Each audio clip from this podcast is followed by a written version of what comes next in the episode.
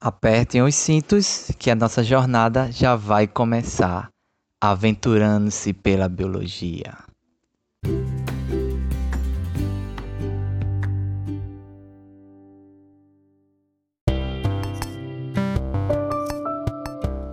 Salve, salve, meu querido aventureiro! Aperte o cinto, que essa aventura, eu preciso dizer a vocês que a gente está muito tecnológico, é verdade. Então, nessa aventura do nosso querido podcast Aventurantes pela Biologia, nós vamos adentrar aí em temas que estão envolvidos com a biotecnologia. É isso, é isso mesmo. Então, vê só, vamos falar sobre engenharia genética o nome já é assim um nome bem curioso, né? Que é bem chamativo, né? Engenharia genética. Então, na verdade, gente, engenharia genética vai ser o, conjunto de técnicas que vão aí ser utilizadas para manipular o DNA, que é o nosso material biológico, não é isso? Que vai estar tá ali dentro do núcleo de todas as nossas células. Então, quando a gente manipula esse DNA, a gente vai se utilizar de técnicas biotecnológicas que vão estar tá na área aí da engenharia genética. Bom, a gente tem algumas possibilidades aí né, com o advento tecnológico, a tecnologia ela vai avançando e aí a gente vai desvendando, descobrindo né, novos processos, novas técnicas que vão permitindo que a gente aí faça avanços nessa área. Então, uma das é, tecnologias que a gente é, tá vendo aí surgir, na verdade ela já é o presente, mas ela tá tendo uma evolução muito grande, é a tecnologia do DNA recombinante. Então, essa tecnologia ela vai propiciar que a engenharia genética chegue a novos patamares. Vamos saber um pouco mais sobre isso. Então, provavelmente você já deve ter escutado sobre clone, sobre transgênicos, sobre genoma. Então, esses aí são conceitos, são processos que são da engenharia genética, porque tem técnicas de manipulação de DNA por trás disso aí. Então vamos falar por partes. Bom, o clone, gente, essa palavra ela dá a ideia de cópia. Então toda vez que a gente escuta essa palavra clone, então, logo a gente remete aí a cópia. Então na verdade é justamente isso, mas cópia de quê? Então cópia do DNA. Então a gente pode fazer clones de genes específicos, né? E pode também clonar indivíduos por completo. Então existe já tecnologia para isso, já, já foi realizado, é realizado, certo? Muito por conta dessa tecnologia do DNA recombinante. Para vocês terem ideia, a gente tem aí é, um, umas enzimas, na verdade, que vão ali ser diretamente é, importantes nesse processo. Essas enzimas são chamadas de endonuclease de restrição.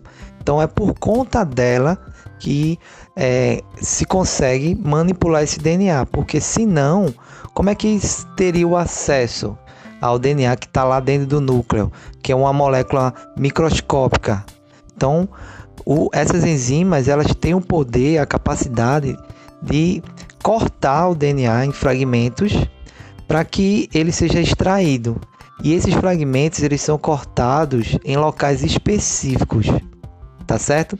Então, quando você consegue extrair esses fragmentos, então você consegue manipular eles da forma com que você acha é, melhor no caso da técnica que você vai utilizar, seja clonagem, seja transgenia e por aí vai. Então, essas moléculas aí, as endonucleares de restrição, elas ficaram conhecidas como tesouras moleculares, pelo fato de elas conseguirem aí fazer essa edição aí, esse corte na molécula de DNA, certo? É, você tem que saber, ter esse conhecimento de que essas endonucleases, elas são de origem bacteriana. Ô louco, você pode até pensar, né? Bacteriana Exatamente. Então, elas são enzimas que foram descobertas em algumas bactérias e existe a hipótese de que elas foram enzimas que foram produzidas por essa bactéria como uma forma de proteção. Proteção de quê? De alguns vírus bacterióficos que porventura pudessem parasitar essa bactéria e aí você tinha um mecanismo de proteção onde essas enzimas elas cortavam o DNA viral e aí inutilizava aquele vírus. Então era uma forma de proteção. Mas aí o que é que acontece? A gente pode usar essas enzimas aí para fazer adição no DNA humano. Então é isso que está sendo feito, beleza? Agora elas são altamente específicas. Então você vai ter aí enzimas endonucleadas de restrição para fazer corte específico naquele trecho ali, naquela sequência de nucleotídeo né, específica. Por isso que a gente consegue fazer um corte retirando um gene específico. Porque ele, você deve estar lembrado que o gene ele vai ter a região promotora e a sequência de término, que é os limites aí do gene. Então eu posso fazer o corte específico nesses limites para poder ter esse gene aí para que eu possa manipular, certo? E aí o que é que acontece? Eu posso fazer clonagem utilizando alguns processos, como eu vou citar agora. Existem aí a possibilidade de fazer clonagem através de plasmídios, usando plasmídios como vetores de clonagem de DNA. Como assim? O plasmídio, para você que não está lembrado, ele é o DNA circular, um fragmento de DNA circular da bactéria. Não é o DNA principal da bactéria, é um fragmento que você vai ter lá, mas lá você tem alguns genes que são importantes para a bactéria né? Principalmente para ela ter é, ali a sua proteção em, em relação à resistência, certo? E aí você pode pegar uma enzima, uma endonuclease, fazer um corte e incluir no lugar o DNA humano, um gene, um pedaço aí, um trecho, que é um gene humano. E aí com isso, toda vez que essa bactéria é, se reproduzir, e a gente sabe que as bactérias se reproduzem com muita rapidez e muita facilidade, porque a reprodução é assexuada. E aí você pode aí estar tá multiplicando, né, esse gene aí toda vez que essa bactéria se duplicar, se reproduzir. Então aí você está aí clonando, utilizando aí o, a reprodução da bactéria, beleza? E você também pode usar é, vírus bacterióficos como vetores de clonagem. Como é que você vai fazer? Você também pode pegar um gene humano a partir desse corte feito pela enzima de restrição, colocar no vírus, no DNA viral e fazer com que esse DNA é, que está lá no vírus, que é um DNA humano, você quando o vírus ele é, parasitar a bactéria, ele vai incluir esse DNA híbrido e aí, toda vez que ele se multiplicar, você também está multiplicando esse gene humano que está incluído no DNA viral, porque ele vai se multiplicar todo aquele ciclo viral do bacteriófago. Ele vai se multiplicar e aí você vai ter vários vírus com aquele DNA híbrido. E aí você tem o gene lá que foi clonado e aí você pode extrair. Então são técnicas aí, né, que são importantes. Bom, gente, a gente também pode usar as bactérias como fábricas de proteínas humanas. Isso aí talvez seja a parte mais importante, principalmente para a questão da geneterapia, que é como eles chamam a área que vai tratar aí de utilizar essa manipulação de genes para talvez tratar doenças genéticas. Então, isso aí é uma área muito promissora que está tendo muitos estudos científicos em cima dessa, dessa área, geneterapia, né? Então você pode usar as bactérias fazendo esse mesmo processo, colocando um DNA num plasmídio, um gene no plasmídio, e aí esse plasmídio ele tá lá, ele vai ter é, a mecânica lá de produção de proteína, né? ele vai ter os ribossomos lá.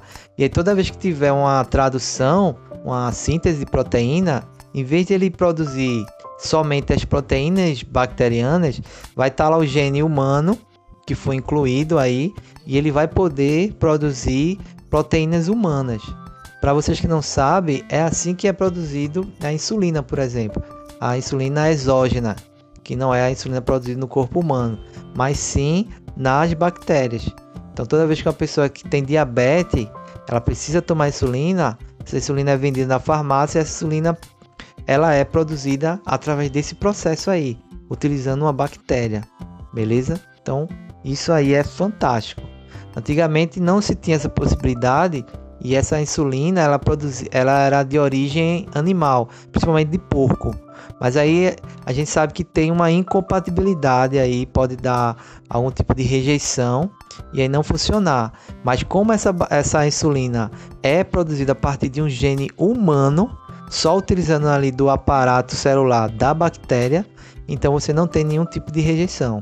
Isso é fantástico. Isso aí é um ganho muito grande em relação a, essa engenharia genética, principalmente para a saúde, certo? Vamos falar um pouquinho de transgenia. Então, a transgenia, o próprio nome ajuda, é quando você transfere né, um, um material genético, um gene, de um indivíduo para o outro. Isso pode acontecer de um indivíduo de mesma espécie para outro indivíduo de mesma espécie, ou pode ser de espécies diferentes são chamados organismos geneticamente modificados, OGM. Então aí você tem aí essa técnica que aí você consegue pegar um gene que vai sintetizar uma determinada proteína, né, específica, e você consegue incluir no outro indivíduo e aí o outro indivíduo passa a produzir essa proteína. Então tem aí exemplos aí fantásticos de, de transgenias onde você consegue pegar, por exemplo, uma proteína de um, de um vagalume que tem uma proteína que é bioluminescente, coloca lá no, no rato e aí esse rato ele começa a ter essa produção dessa proteína e ele, ele vai apresentar essa característica de bioluminescência. Então é bem interessante. Isso é para tudo. Então tem vários exemplos aí de transgenias, tanto em animais, em plantas. Então tem muita coisa aí sendo feita certo? E tem, vamos falar do projeto Genoma. Esse projeto, ele tem esse nome porque ele fez um mapeamento de todos os genes, né, humanos, para poder você ter a condição de saber é, qual é a proteína que aquele gene específico vai sintetizar, vai dar origem. Então você tem aí condições de fazer todo o mapeamento de todos os genes que estão aí contidos na molécula de DNA humano. Então já se sabe aí, já se tem numeração dos genes, o nome de, de cada gene e qual é o, o, fenótipo que aquele gene vai expressar. Então já se tem aí é, através desse projeto aí Genoma, certo? Então tem vários dados que esse projeto trouxe que aí a gente poderia estar tá citando aqui, mas aí a gente finaliza, tá certo? E aí, se vocês tiverem mais interesse sobre esse projeto, vocês podem pesquisar e vocês vão ver o legado com que esse projeto trouxe aí para essa área, beleza? Então ficamos por aqui, bons estudos para você e aí esperamos aí a próxima aventura.